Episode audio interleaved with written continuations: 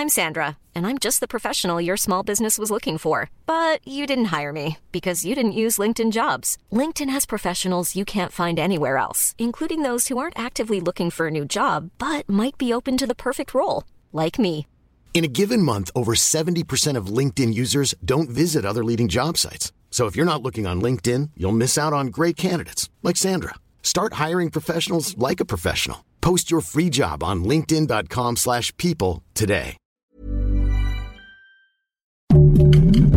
Heraldo Podcast, un lugar para tus oídos. Noticias del Heraldo de México.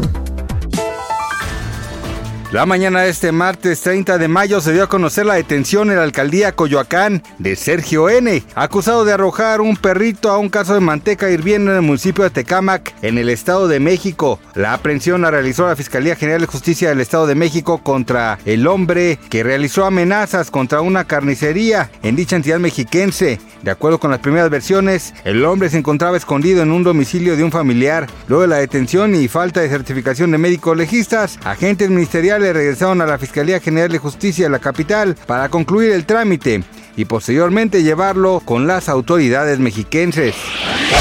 La Universidad Nacional Autónoma de México se encuentra de luto tras darse a conocer este martes 30 de mayo el fallecimiento del académico Félix Benjamín Núñez Orozco, quien se desempeñaba como profesor de la Facultad de Ingeniería en la ciudad universitaria. De acuerdo con las primeras versiones, el docente fue asesinado durante un intento de robo al interior de su domicilio ubicado en la alcaldía de Iztapalapa en la Ciudad de México. Días después su cuerpo fue hallado en estado de descomposición y con huellas de violencia por su hermano identificado como Marco Antonio. Reportes periodísticos indican que el hermano de la víctima se enteró que el auto del profesor Núñez fue localizado, impactado en el canal de Apatlaco, en la demarcación Iztacalco. El hombre trató de comunicarse con él, pero al no tener respuesta, se trasladó a su casa, donde fue hallado sin vida.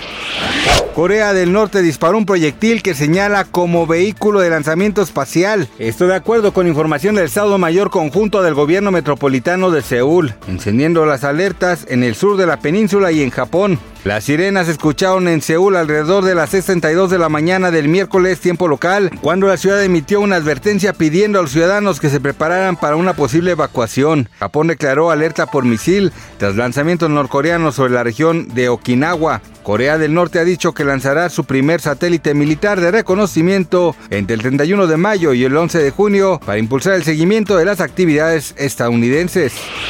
Esta tarde, Patti Chapoy dio a conocer la actualización del estado de salud de Daniel Bisoño luego de que ayer se revelara en Ventaneando que el conductor había sido hospitalizado de emergencia después de presentar problemas hepáticos que casi provocaron que se le reventaran las varices del esófago, situación que lo llevó a estar en una situación muy delicada de salud. Sin embargo, esta tarde el muñeco comenzará a dar sus primeros pasos en búsqueda de rehabilitarse cuanto antes.